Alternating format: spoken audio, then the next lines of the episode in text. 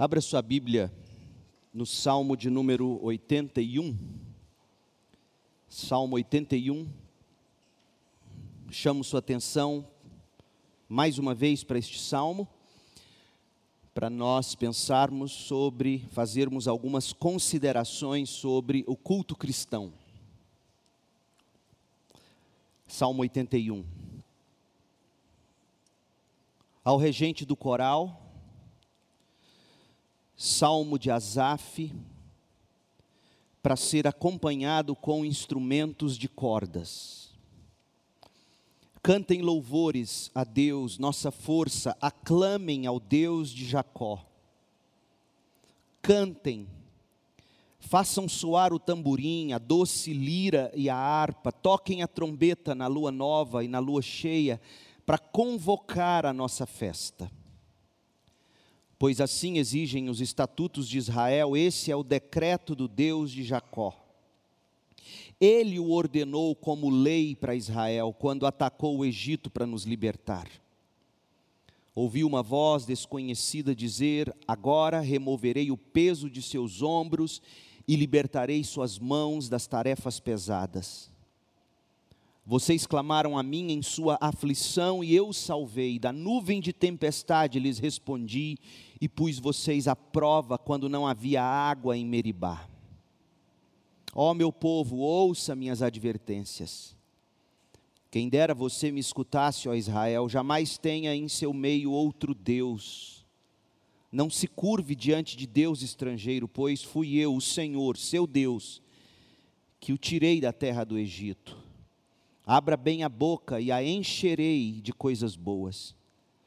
Meu povo, no entanto, não quis ouvir, Israel não me obedeceu.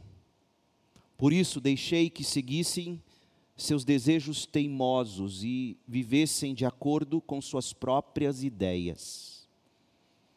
Ah, se meu povo me escutasse, quem dera Israel andasse em meus caminhos. Então eu derrotaria seus inimigos sem demora, minhas mãos cairiam sobre seus adversários. Os que odeiam o Senhor se encolheriam diante dele, condenados para sempre. Vocês, porém, eu alimentaria com trigo da melhor qualidade e os saciaria com mel silvestre, tirado da rocha. Esta é a palavra do Senhor. Lamentavelmente, alguns cristãos não têm em alta estima o ato de congregar.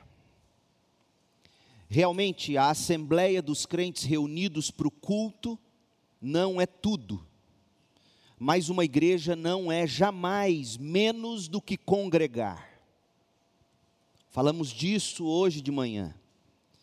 Por isso, a exortação bíblica em Hebreus 10, 25: não deixemos de nos congregar como é costume de alguns. Congregar é a tradução do verbo grego episunagoge, episunagoge, cujo significado é simplesmente reunir-se em um lugar, assembleia dos cristãos. Esse é o imperativo bíblico para os cristãos, que eles se reúnam em um lugar, que eles se reúnam em assembleia para adoração. O Salmo 81 é sobre congregar. A congregação dos santos se reúne ou deve se reunir segundo as exigências dos estatutos de Israel. O povo de Deus é ordenado pela lei do Senhor, a se reunir para adorar o Deus que os libertou do pecado. O Salmo 81 convoca o povo a celebrar os, os festivais prescritos pela lei do Senhor, conforme nós lemos nos versos de 1 a 5.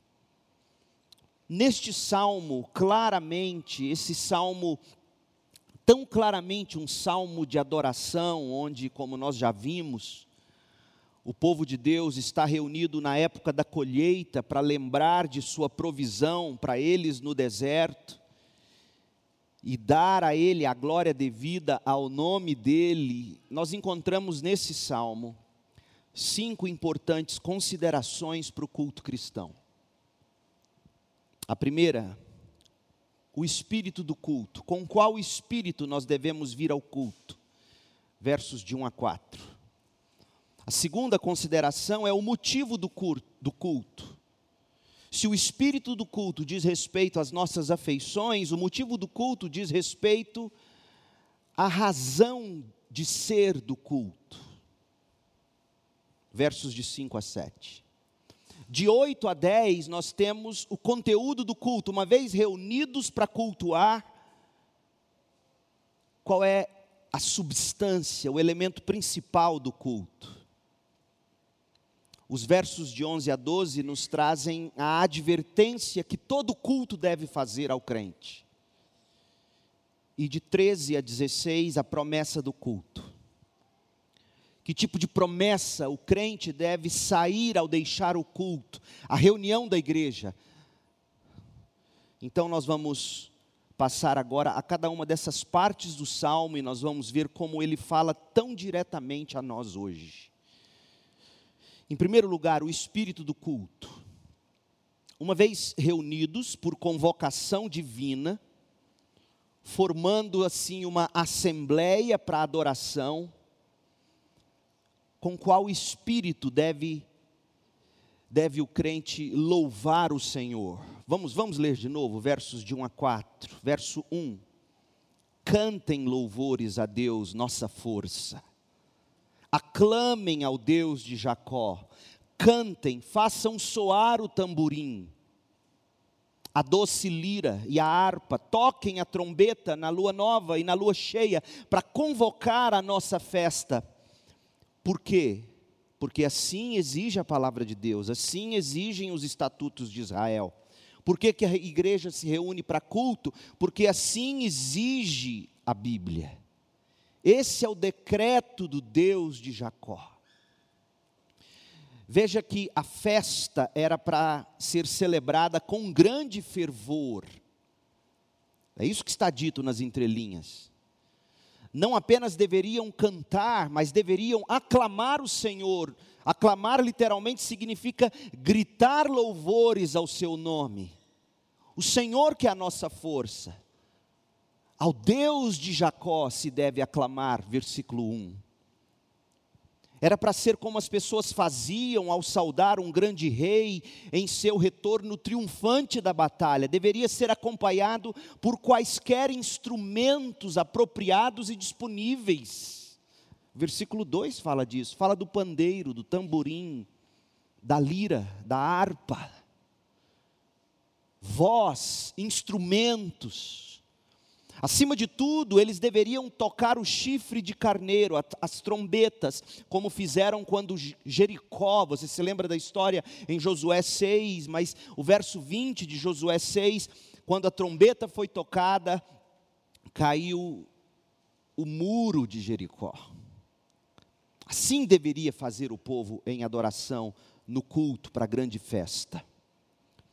Israel usava o calendário lunar o que significava que a lua nova, que está dito aí no verso 3, fala da lua nova, a lua nova coincidia com o primeiro dia do mês.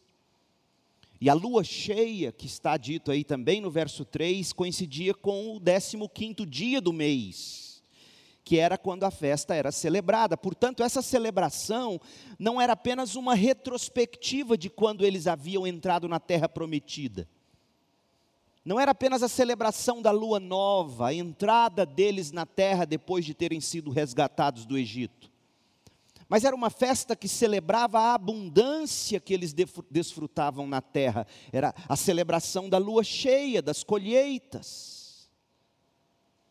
E de novo, é importante que se diga, não era invenção deles. Igreja reunida para culto não é invenção da tradição da igreja é estatuto do Senhor, é o decreto do próprio Deus, diz o verso 4. Agora, preste atenção nos verbos deste trecho do salmo. Veja como esses verbos revelam para nós o tipo de espírito que se espera no culto cristão. Cantem, aclamem, toquem, façam soar Percebeu os verbos? O que todos esses imperativos têm em comum, meu povo? Eles nos convocam à adoração coletiva, porque está no plural. E essa adoração coletiva se expressa na reunião dos crentes por meio de vozes e de instrumentos. E se espera que seja com alegria, com festividade, é assim que o crente vem para a igreja, com o espírito pronto para festejar a glória do Senhor. Mas como se alegrar com a ordem de se cultuar? Porque aqui é uma ordem, é um imperativo. Como é que alguém se alegra com uma ordem? Uma ordem para se cultuar. Veja, nem o Antigo Testamento, nem o Novo Testamento consideram uma dificuldade nós cumprirmos esse imperativo? Por dois motivos. Primeiro, sempre existem bases sólidas para a alegria do crente. A alegria do crente tem um fundamento, é a palavra de Deus iluminada pelo Espírito. Mas a Bíblia também nos dá os meios válidos para nós despertarmos e expressarmos a nossa alegria no culto cristão. A música, a música que serve ao propósito de comunicar a palavra de Deus. O estímulo da adoração, portanto, vem da palavra e da música no culto. Daí a grande importância de um ministério de música na igreja. Por exemplo, abra agora sua Bíblia em Colossenses 3,16 e veja, veja como Paulo mesmo entendia essa questão nós estamos em busca de, de responder a seguinte pergunta: é como nos alegrarmos com a ordem de cultuar?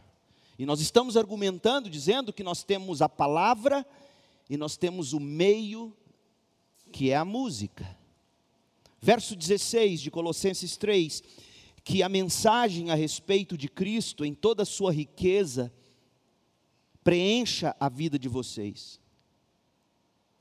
Você começa a se preparar para o culto, deixando, permitindo, fazendo com que a palavra de Deus preencha o seu coração.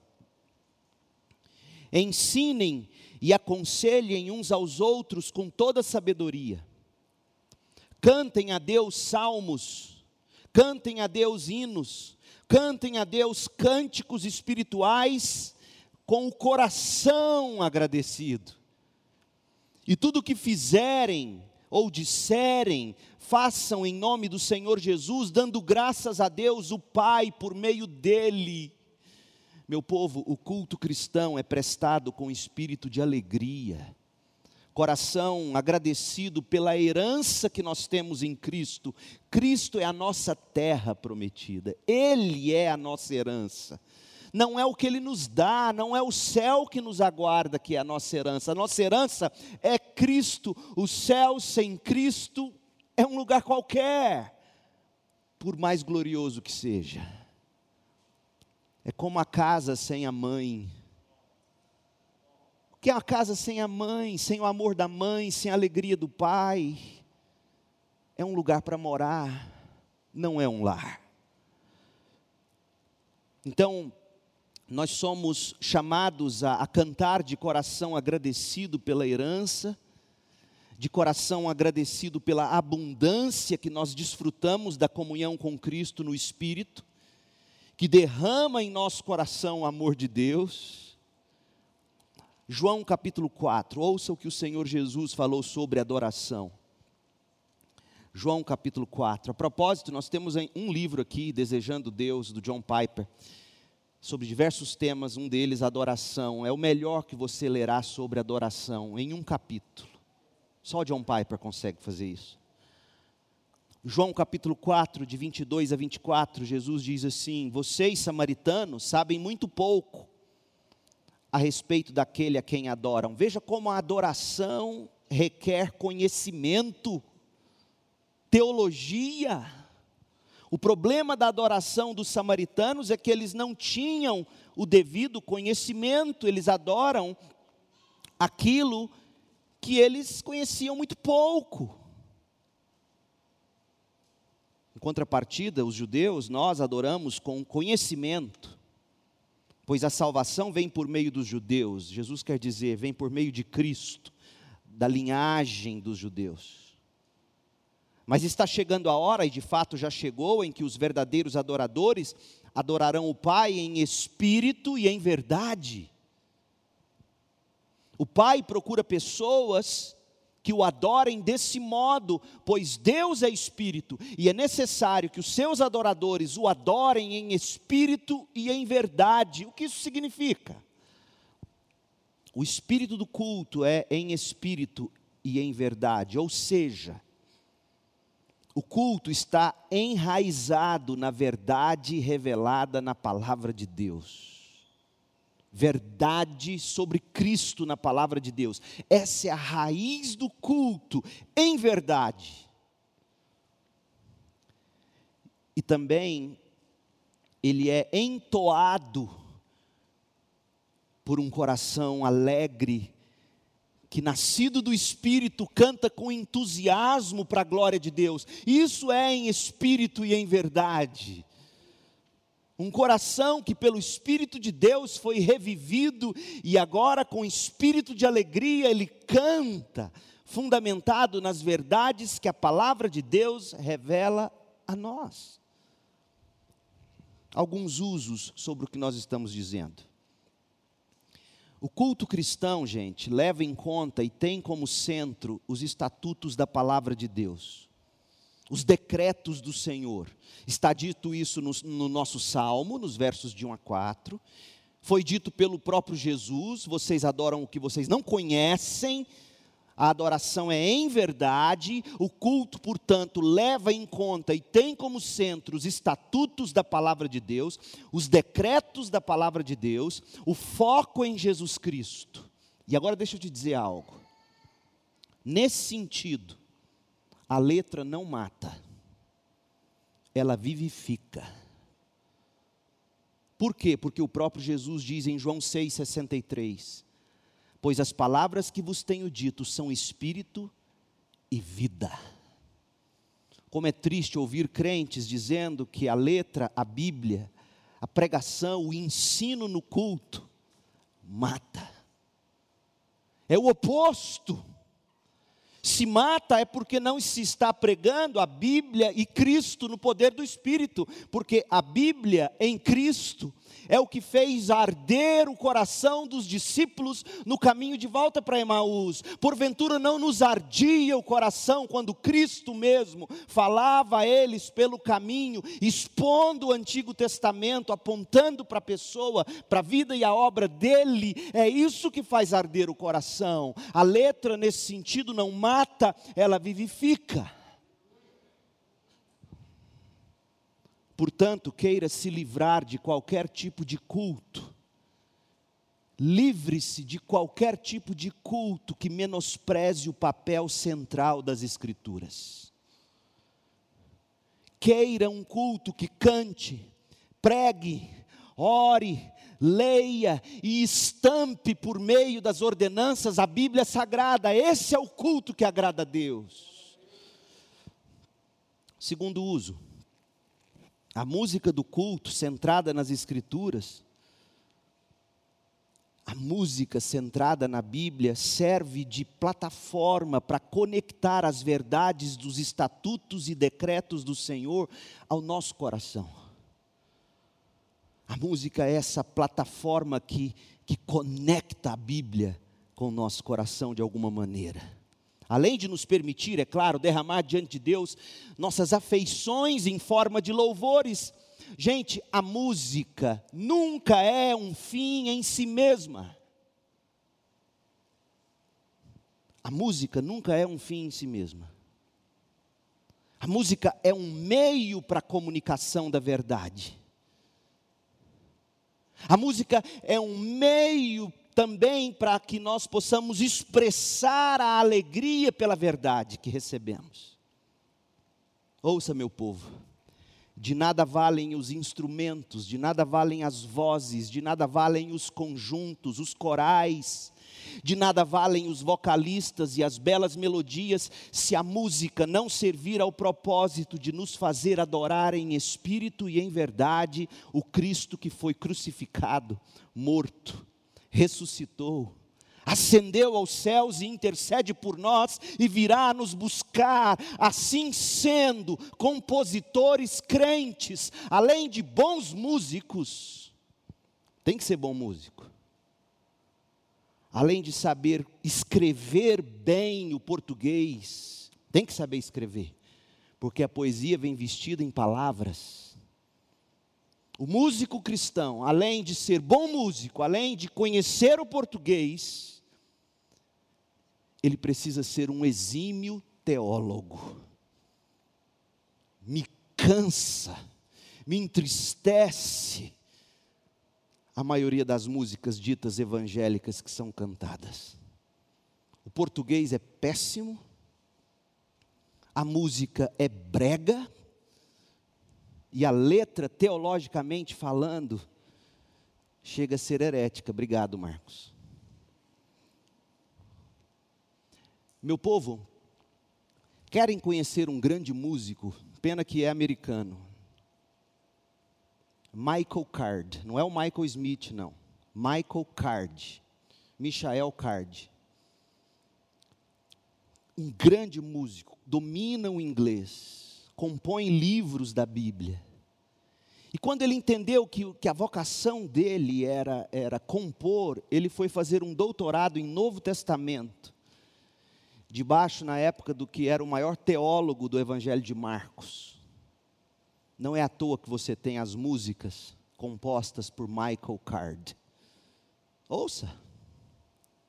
Ouça a qualidade musical, ouça a, trilogia dele sobre os evangelhos, ouça, veja, preste atenção na letra. Em inglês. Como nos falta isso?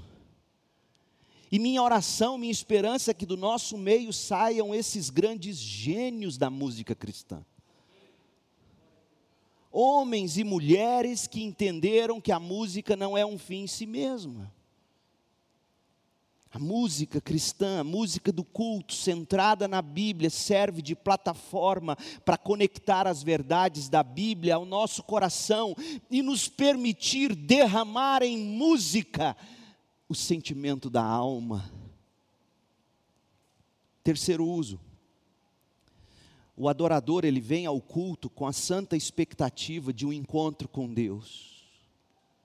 É assim que você vem para o culto todo domingo? Uma santa expectativa, uma santa expectativa de um encontro com Deus na mediação de Jesus Cristo e no poder do Espírito Santo. Portanto, o crente, ouça o que eu vou dizer, não está na moda o que eu vou te dizer, soa legalismo o que eu vou te dizer mas requer disciplina o culto. Crentes se preparam para vir ao culto, sabia disso? Crentes se preparam, prepara o corpo, prepara a alma para vir ao culto. O crente ora, o crente anseia, o crente convida outros para o culto, o crente vem ao culto para celebrar o Deus todo glorioso, Pai, Filho e Espírito Santo. Valorize o domingo, crente. Durma cedo no sábado. Acorde, acorde com disposição no domingo, aproveite melhor as tardes de domingo, prepare o corpo, prepare o coração para as celebrações dominicais. Você precisa disso. O culto é para ser celebrado com espírito festivo. Cantem, aclamem, toquem, façam soar o louvor do Senhor Jesus Cristo. Esse é o espírito do culto. Segundo, o motivo do culto. Tendo visto o Espírito, passemos ao motivo do culto, versos de 5 a 7. Observe no Salmo 81, de 5 a 7, observe qual era a motivação para a adoração de Israel. Observe salvação, observe a revelação de Deus, observe a compaixão de Deus, observe, observe a paciente provisão de Deus, porque essas coisas fazem parte do motivo do culto cristão. Vamos lá. A salvação, verso 5. Ele ordenou como lei para Israel o culto, quando atacou o Egito para nos libertar. O motivo do culto é que fomos libertos, é salvação. Revelação, o Deus que se revela. Olha que palavra linda que vem ainda aqui no verso 5. Ouvi uma voz desconhecida dizer: Agora removerei o peso dos seus ombros e libertarei suas mãos das tarefas pesadas. Que voz desconhecida era essa? Era a voz de Deus, que até então era desconhecida para os hebreus, mas quando Deus se revela no Sinai, eles ouvem a voz de Deus, eles ouvem a voz de Deus através de Moisés e Arão. Deus se revela no culto. A gente quer que no culto Deus vá se tornando cada vez mais conhecido, a voz de Deus vai se tornando conhecida para nós. Salvação, revelação, compaixão. Olha o verso 7. Vocês clamaram a mim em sua aflição e eu os salvei. Nós, nós o motivo de estarmos aqui é a compaixão de Deus, é a provisão de Deus, é a paciência de Deus em nos prover. Olha o verso 7 ainda: da nuvem de tempestade lhes respondi. Quando ele fala ali do Sinai, e coloquei vocês à prova quando não havia água em Meribá. Povo rebelde contra Deus, o povo se rebelando no deserto e Deus provendo água, provendo maná. Meu povo, é isso que se espera de nós, essa é a nossa motivação. Com todas, todas as festas em Israel estavam de alguma forma relacionadas à grande libertação do cativeiro no Egito. E essa voz aqui do verso 5 e do verso 6, a voz que um dia foi desconhecida, é a voz de Deus. E o povo tinha que ouvir de novo e de novo sobre a angústia dos seus antepassados quando estiveram presos lá no Egito, carregando tijolos e palha pesados. No verso 6. Mas isso não era tudo. Verso 7, Deus tinha feito aquilo, não era apenas porque tinha pena deles, mas porque Deus tinha um propósito para eles, formar neles um povo que o conhecesse e o adorasse. Então Deus se revelou, Deus falou a eles através de uma nuvem de tempestade. E aí no final do verso 7, eu não sei se a sua Bíblia traz isso, no final do verso 7 vem uma palavra selar, ou interlúdio, ou pausa, no final do verso 7. Por que essa pausa? Porque é o momento de se parar e absorver o que acabou de ser dito. Esse é o motivo do culto cristão: absorver, refletir, celebrar com júbilo nos lábios a grande obra de Deus por nós em Cristo. É por isso que os crentes se reúnem aos domingos na igreja para celebrar a vida, a obra, a morte, a ressurreição de Jesus Cristo, nosso Senhor e Salvador. Agora me ouça um pouquinho. Tantos, tantos, mas tantos buscam no culto aquilo que o culto não se propõe a prestar. Muitos buscam no culto coisas ou experiências que o culto não se propõe a prestar. Por exemplo, muita gente busca alguma libertação, alguma bênção, completamente desconectadas da pessoa de Deus completamente desconectados da revelação que Deus faz de si mesmo, do propósito supremo do universo, conforme nós o temos revelado na Bíblia, que é a glória de Deus. Gente, ouça, o motivo do culto não é você vir aqui recarregar baterias motivacionais. O motivo do culto não é você recarregar baterias espirituais ou motivacionais para você conseguir derrotar seu gigante de problemas durante a semana. Esse não é o motivo do culto. Deus não é coach.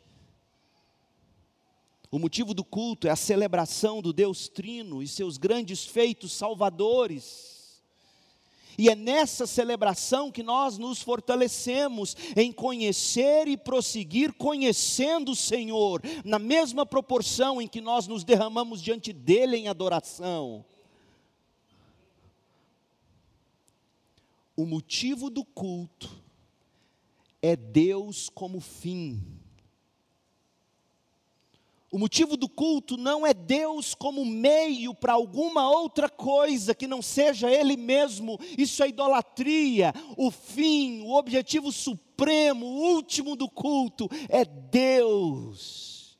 E não o que Ele pode fazer por mim para eu poder conseguir alguma coisa separada dEle, como tantos e tantos buscam na igreja. Não seja esse o seu caso.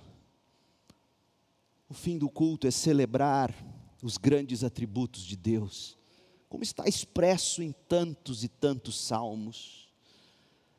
Na medida em que no culto nós celebramos quem Deus é e o que Ele fez para nos, para nos levar de volta para Ele mesmo, por exemplo, aqui no Salmo, no, no verso 4 a 7, 5 a 7, celebra-se a salvação, celebra-se a revelação, celebra-se a compaixão, celebra-se a paciência, a provisão de Deus. Então, na medida em que compreendemos essas coisas, na medida em que celebramos quem Deus é, fez, faz e fará,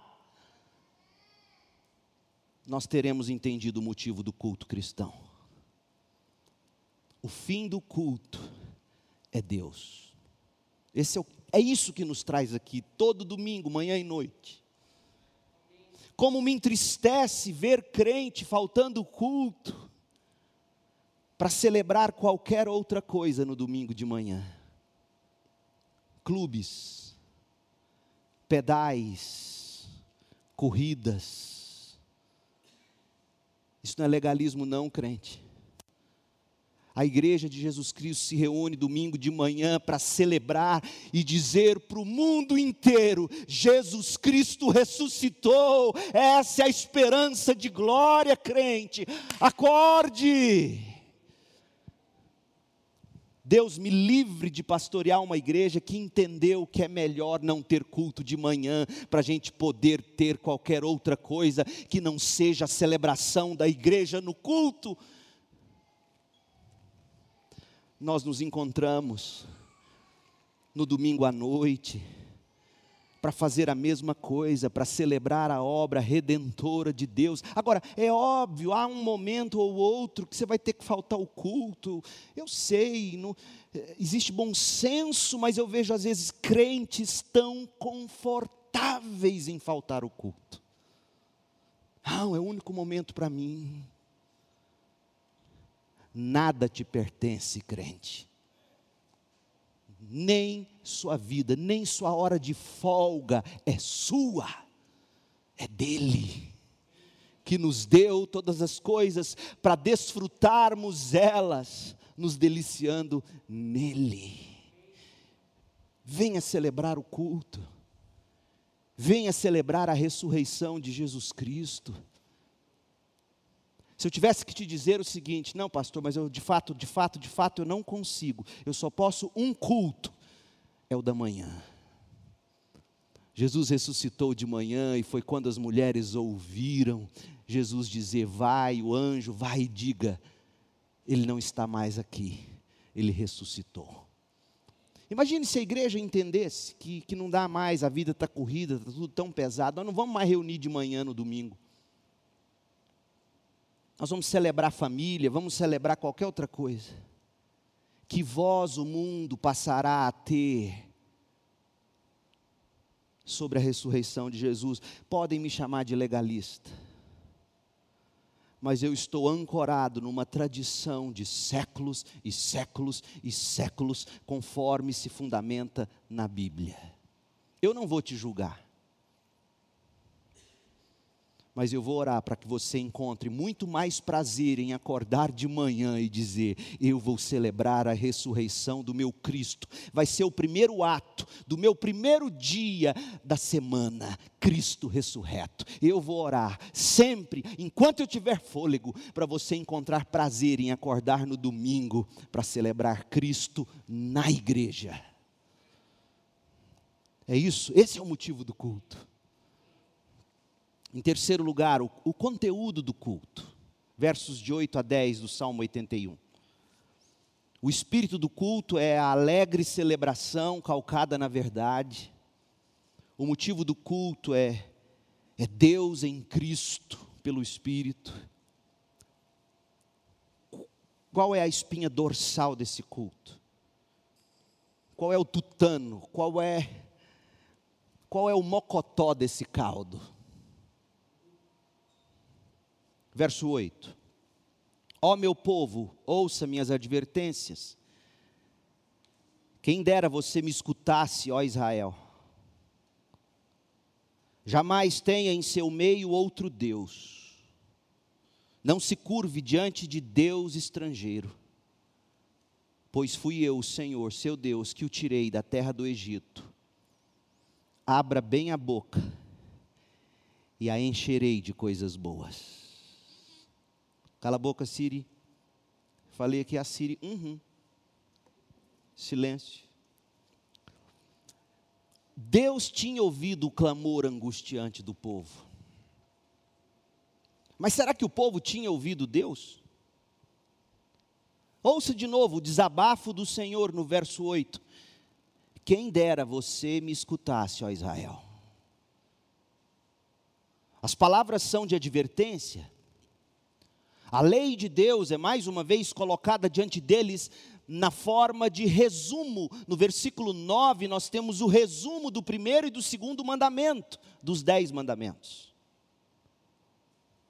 No final daquele mês de festa, toda a lei seria lida na festa dos tabernáculos.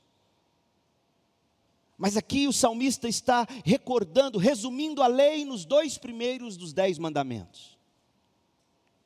Ele está dizendo para nós qual é o conteúdo do culto. Ele está dizendo para nós que o culto é Deus se revelando e nós o ouvindo, conforme a revelação que ele faz de si mesmo na palavra. Mas é interessante porque a aliança de Deus no Monte Sinai não era apenas sobre as obrigações do povo para com Deus. Havia também, o texto deixa claro, as obrigações de Deus mesmo para com o povo dele continha tanto bênçãos como maldições, mostrando que o propósito de os trazer para a terra prometida, Canaã, era para que eles desfrutassem da bondade do Senhor. Ah, meu povo, está colocado de uma forma linda no verso 10: abra bem a boca e a encherei de coisas boas. Crente, vem para o culto com a boca aberta, para receber de Deus uma vez que Asaf cita, ainda que resumidamente, os dois primeiros mandamentos, aqui no verso 9, e considerando que o Senhor Deus mesmo é o conteúdo do culto, eu quero fazer o seguinte: nós vamos fazer muito bem em, em aplicar algumas coisas no que diz respeito à quebra do primeiro e do segundo mandamento. Qual o significado prático da quebra do primeiro e do segundo mandamento, especialmente no que diz respeito ao culto dos crentes? Porque acredite você ou não, existem igrejas que inclusive celebram no culto os seus próprios pastores. Você acha que não? Você acha que já viveu bastante para ver tudo? Cultos dedicados à honra que se deve ter ao pastor. A Bíblia, não sei se é a Bíblia, mas a tradição cristã tem um nome para isso: paganismo. Nós vamos olhar, eu quero, eu quero olhar para vocês para um documento do século XVII, o Catecismo Maior de Westminster. E, e, você precisa ouvir o que ele diz sobre as exigências do primeiro mandamento. Mas qual é o primeiro mandamento? O primeiro mandamento é: Não terás outros deuses diante de mim, diz o Senhor. Quais são os deveres exigidos desse mandamento?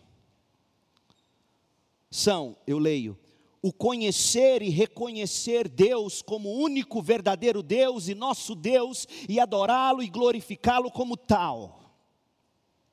Pensar e meditar nele, lembrar-nos dele, altamente apreciá-lo, honrá-lo, adorá-lo, escolhê-lo, amá-lo, desejá-lo e temê-lo, crer nele, confiando, esperando, deleitando-nos e regozijando-nos nele ter zelo por Ele, invocá-lo, dando-lhe todo louvor e agradecimentos, prestar-lhe toda a obediência e submissão do homem todo, ter cuidado de o agradar em tudo, e tristeza quando ele é ofendido em qualquer coisa e andar humildemente com ele.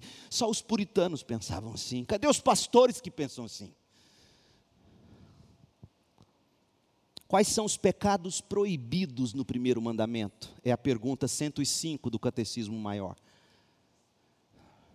Ouça: o ateísmo, negar ou não ter um Deus, a idolatria, ter ou adorar mais do que um Deus, ou qualquer outro Deus juntamente com o verdadeiro Deus, ou no lugar dele o não tê-lo e não confessá-lo como Deus e nosso Deus, a omissão ou a negligência de qualquer coisa devida a Deus, exigida nesse mandamento. A ignorância, o esquecimento, as más concepções sobre Deus, as falsas opiniões, os pensamentos indignos e ímpios quanto a Deus, o pesquisar audaz e curioso dos segredos de Deus, Quantos crentes querendo simplesmente resolver curiosidades. Teologia não é para resolução de. Eu não tenho paciência para perguntas teológicas simplesmente por curiosidade, porque a teologia tem que me mostrar quem Deus é para o meu deleite. Toda impiedade, todo o ódio de Deus, egoísmo, espírito interesseiro e toda a aplicação desordenada e imoderada do nosso entendimento, vontade ou afetos e outras coisas, e o desvios destes de Deus em tudo ou em parte. A vã credulidade a incredulidade, a heresia, as crenças errôneas, a desconfiança, o desespero. Porque o desespero revela o quê? Revela alguém que, na prática, está dizendo: Deus não existe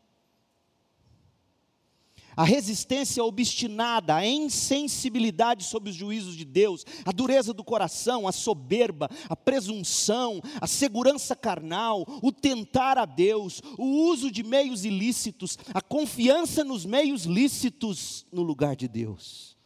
Está vendo quando você confia mais no remédio do que em Deus?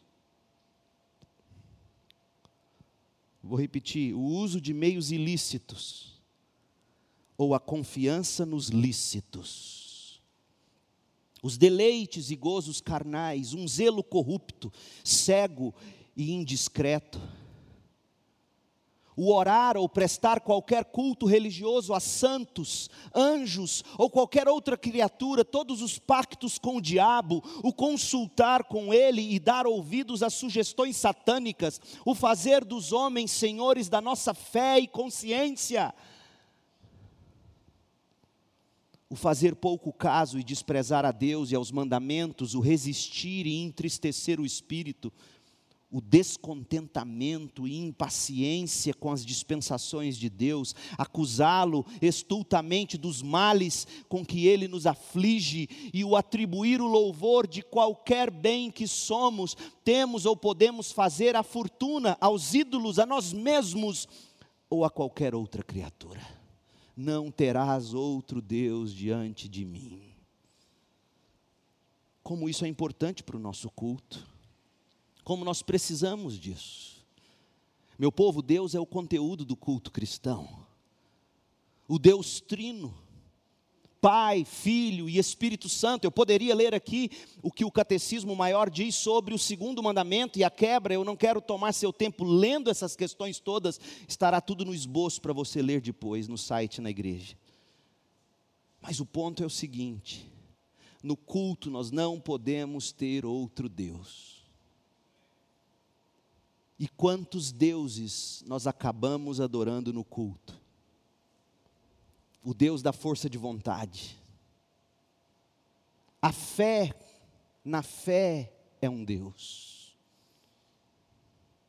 Personalidades, placa de igreja, ministérios, Como é perigoso no culto cristão nós, em vez de olharmos para Deus como conteúdo do culto, nós olharmos para nós mesmos, para os nossos gostos pessoais, para as nossas preferências. O culto não é para o meu gosto, o culto é para a glória de Deus. Deus é o conteúdo do culto cristão e que a nossa igreja seja um oásis de esperança em meio ao deserto, na escassez da falta de conteúdo no culto cristão contemporâneo, que a nossa igreja ofereça a água da vida com todas as implicações para aqueles que bebem de Cristo. É tudo que nós lemos e refletimos, por exemplo, aqui no, no primeiro mandamento, no que diz respeito às respostas do catecismo maior. Deus é o conteúdo do culto. Em quarto lugar, a advertência do culto.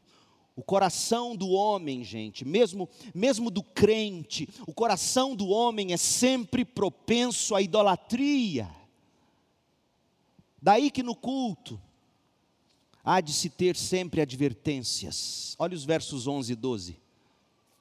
Se Deus é o conteúdo do culto, Conteúdo este que está expresso no resumo do primeiro e segundo mandamento, conforme o salmista fez nos versos 9 e 10. Aqui no verso 11 ele vai advertir. Ele vai dizer: Meu povo, Deus dizendo: Meu povo, no entanto, não quis ouvir. Israel não me obedeceu. E olha o que Deus faz. Por isso, porque eles não me ouviram, porque eles não me obedeceram, eu deixei que eles seguissem seus desejos teimosos e vivessem de acordo com suas próprias ideias. Meu povo, a história de Israel demonstra que eles não ouviram o Senhor, não se submeteram a Deus. Eles sempre, de novo e de novo, ansiavam por outros deuses, deuses estrangeiros, como no Egito. Depois eles ansiaram pelos deuses de Canaã. O que Deus fez? Deus os deixou seguir o caminho do próprio coração. Deus entregou eles aos ídolos do coração. Deus não tinha necessidade de fazer isso, Deus não tinha necessidade de infligir punição ao povo, foram eles que provocaram isso, porque eles se envolveram com deuses estrangeiros e ao se envolverem com os deuses estrangeiros, eles sofreram as consequências, porque aqueles estrangeiros vieram contra eles. Quanta lição, meu povo, nós temos aqui para o povo de Deus. Por exemplo, o culto é iconoclasta. O que é isso? É aquele que destrói ídolos o culto é para quebrar nossos ídolos. Se você participa de um culto onde os seus ídolos são preservados, onde os seus ídolos são alimentados, onde o seu eu é de alguma forma afirmado e massageado com o discurso de você é filho amado, levando em conta que Deus não está nisso como alvo último, supremo, final, saiba que você não estará prestando um culto cristão a Deus. Culto não é para acariciar ídolos. Culto não é para eu me sentir cada vez mais amado. Culto é para eu me esquecer de mim mesmo, olhando para quem Deus é. Esse é o amor de Deus. O amor de Deus por mim e por você, crente é do tipo que nos faz esquecer de nós mesmos, tirar os olhos de nós mesmos, das nossas necessidades e fixar esses olhos em algo que é supremamente, infinitamente melhor, Ele, e na medida em que eu o contemplo e, e que eu me regozijo nele, eu, eu esqueço de mim. Gente, a gente faz isso toda hora. Toda hora você busca uma imagem que te encanta, afinal de contas, por que, que você deita na frente da TV? Fala para mim, por que, que é relaxante você sentar na frente da TV? Eu vou te dizer por quê. Porque naquele momento você se esquece de você, dos seus problemas, e você entra naquela história. Ou não é assim? Deus não seria um Deus de amor se Ele ficasse o tempo todo mostrando para nós o quanto nós somos isso, bonzinho, aquilo. Não, Deus, Deus é aquela tela, é aquela imagem que nos, que nos captura para si, que nos faz tirar os olhos de nós, das circunstâncias. E a gente então se maravilha nele. Isso é amor. Amor é fazer-nos nos encantar cada vez mais com Ele. Nesse sentido, o culto tem que ser iconoclasta, ele tem que quebrar nossos ídolos. Ele tem que quebrar nossas falsas concepções, ele tem que quebrar o culto pela palavra de Deus, no poder do Espírito. Tem que fazer em nós o que João Batista disse: importa que Jesus cresça e que eu me diminua. Do culto eu tenho que sair pequeno e Cristo gigante. Esse é o culto cristão. O culto é iconoclasta, o culto é sepultura.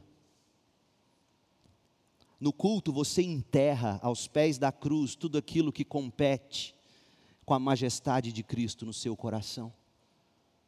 É no culto que você vem e diz: Deus, aqui eu enterro, e você dá nome ao pecado, dá nome aos ídolos.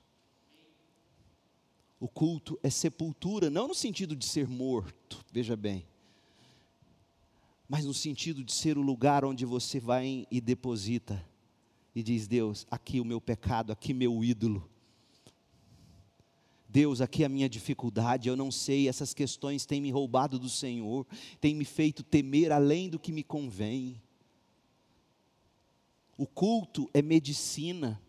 Você no culto é convencido do pecado pelo Espírito e por Ele mesmo você é levado de volta ao único Senhor Deus. No culto você é curado da idolatria. O culto é bússola. No culto, na medida em que seu coração é confrontado com as verdades do Evangelho, suas afeições são redirecionadas para Deus. Culto é bússola. O culto é o Waze da sua alma, te levando de volta para Deus o tempo todo. Eu me lembro dos primeiros GPS, talvez você se recorde, quando você estava seguindo, você errava a rota, aí a mulherzinha do GPS falava assim, recalculando a rota, lembra? Culto é isso, é você recalcular a rota, firmando-se, focando-se em Cristo. Queira um culto que te advirta, Queira um culto que te advirta, não queira um culto que adormeça seu coração ainda mais na egolatria ou no pecado. E a última coisa, a promessa do culto. A última consideração do Salmo 81 a respeito do culto cristão trata da promessa de Deus. Leia comigo os versos 13 a 16, concluindo. Ah, se meu povo me escutasse quem dera Israel andasse em meus caminhos. Então eu derrotaria seus inimigos sem demora, minhas mãos cairiam sobre seus adversários. Os que odeiam o Senhor se encolheriam diante dele, condenados para sempre. Vocês, porém, eu alimentaria com trigo da melhor qualidade e os saciaria com mel silvestre tirado da rocha. O povo, o povo estava diante de um novo ano. Esse salmo, como eu disse pela manhã, ele era cantado no ano novo. Setembro, início de outubro é o ano novo do judeu. O povo estava diante de um ano novo. Um novo mês. O povo estava diante da oportunidade de um novo começo e não era tarde demais para o povo ouvir o Senhor a oferta estava sobre a mesa, Deus subjugaria os inimigos, os adversários, está aí no verso 14. Deus submeteria os orgulhosos, está aí no verso 15. Ele abençoaria o povo com abundância, alimentaria com trigo da melhor qualidade e o saciaria com mel silvestre tirado da rocha, diz o verso 16. O povo não podia perder a oportunidade de saber o que realmente significa ser o povo da aliança de Deus. Gente, e assim deve ser a cada culto. momento para nós ponderarmos nas promessas de Deus. Para muita gente, o relacionamento com Deus é medido em termos de bênçãos. Para Jesus, é medido em termos de interesse puro e sincero para com Ele mesmo. Você se lembra da história de João 6? Especialmente 26 e 27, quando Jesus fala que aqueles procuravam Ele pelo pão que perece. E para esses Jesus diz: se você também quiser ir embora, pode ir. Eu não vim para dar pão que perece. Eu vim para te levar de volta para Deus seguir ao Senhor, comprometer-se com Ele, não pelo pão, não pelas bênçãos, mas por quem Ele é. A pergunta final é: queremos as coisas boas que Deus pode nos dar ou queremos Deus? Essa é a pergunta. Você quer que Deus te dê coisas boas ou faça coisas boas para você, ou você quer Deus? Em Cristo, Deus é o trigo. Em Cristo, Deus é o pão da melhor qualidade. Em Cristo, Deus é o mel silvestre tirado da rocha, aquele que ressuscitou glorioso sobre a morte, sobre o pecado. Deus já nos deu o melhor trigo e o melhor mel, chama-se Jesus Cristo, o Cordeiro de Deus que tira o pecado do mundo. Não queira qualquer outra coisa. Meu povo, o Salmo 81 é para nós esta noite, não foi apenas para Israel.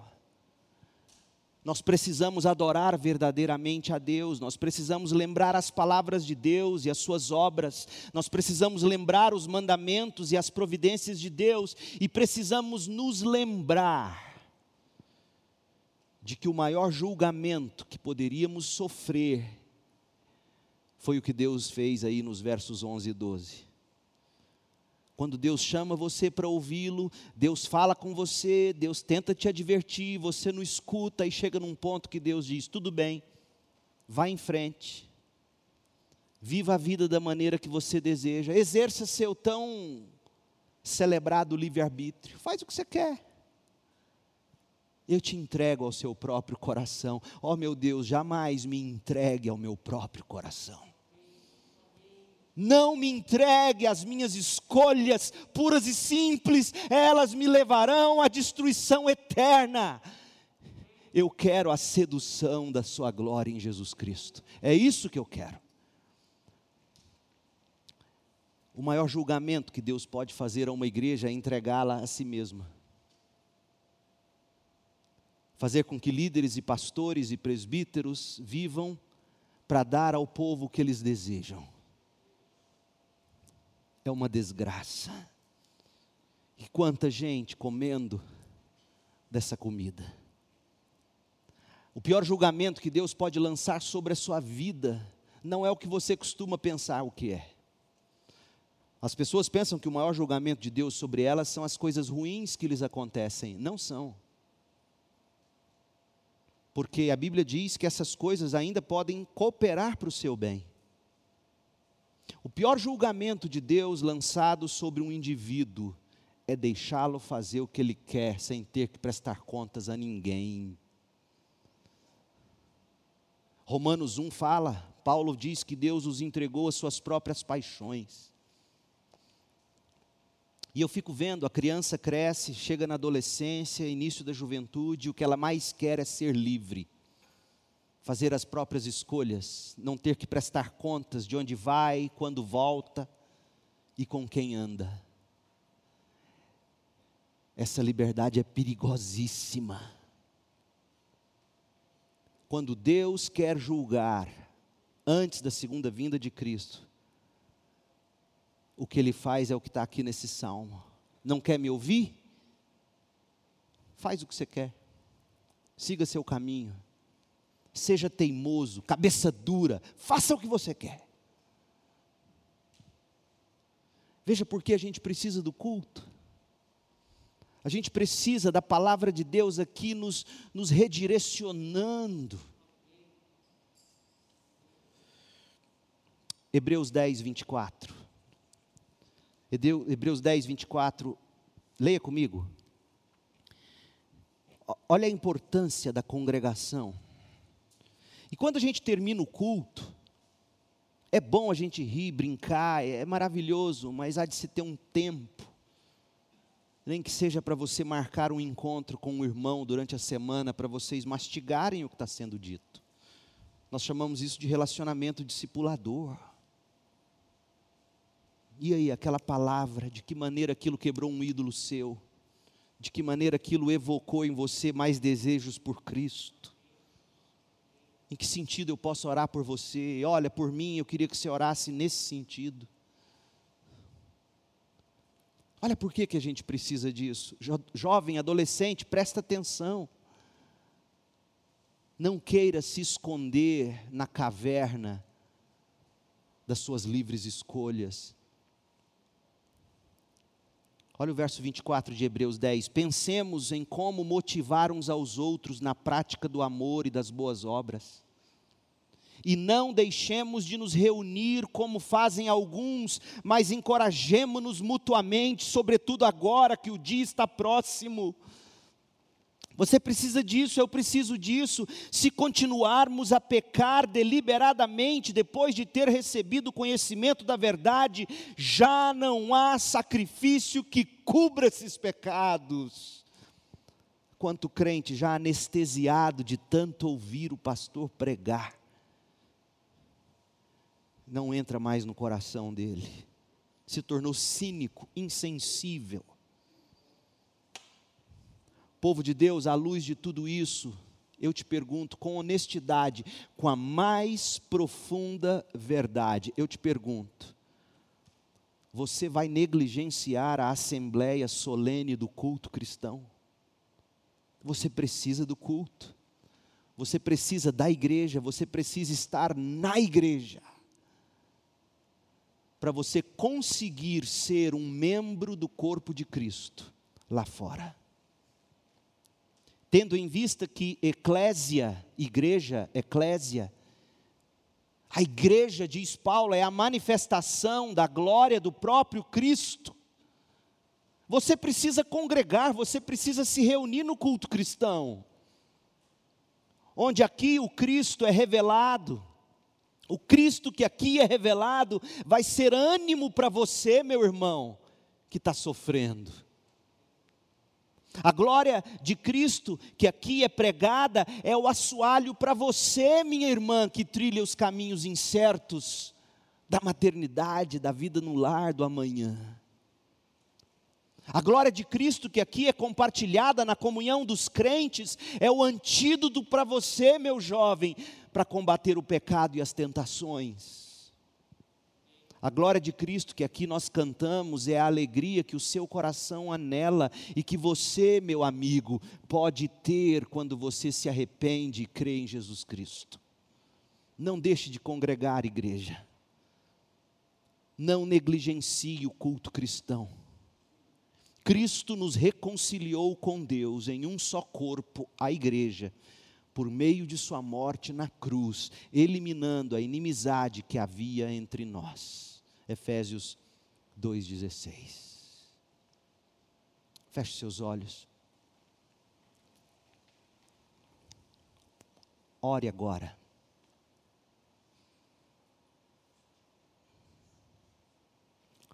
Peça que o Senhor Deus mostre a você aquilo que precisa de alguma forma ser confessado, quebrado, eliminado posto que tem te impedido de se regozijar em Cristo e na igreja.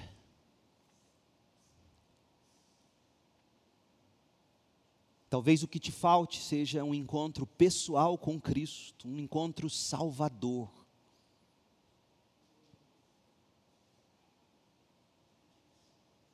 E hoje à noite o Senhor pode ter te trazido aqui ou onde você está nos assistindo para dizer a você: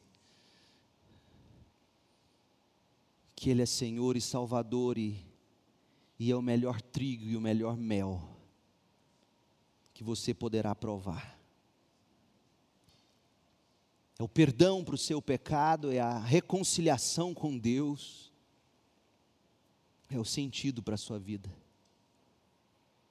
Se aqui hoje, na nave, no templo, nessa reunião, se aqui há alguém com desejo de publicamente dizer, pastor, ore por mim, eu quero, eu quero Cristo como o meu tudo, o meu Senhor, o meu Salvador, a minha delícia, o meu prazer. Se é o seu desejo hoje à noite, eu quero orar por você. Fique em pé. Deus te abençoe, jovem. Deus te abençoe. Deus abençoe. Amém. Mais alguém? E você que nos assiste aí mesmo, você pode dizer isso a Deus. Eu quero que Cristo seja o meu substituto, o perdão para o meu pecado, a minha maior alegria e prazer. Ó oh Deus, em nome de Jesus, eu te peço por estes que aqui se levantam, e por todos aqueles que em casa nos assistindo de alguma forma, expressam o desejo de dizer: Jesus é meu Salvador, Jesus é o meu trigo, é o meu mel. Que o Senhor mesmo abra cada dia a nossa boca, para recebermos mais e mais das delícias do Senhor para nós em Jesus. Obrigado por estes que aqui se manifestam. E que nós possamos ser para eles esteio, auxílio, corpo para essa caminhada cristã. Nós oramos agradecidos em nome de Jesus.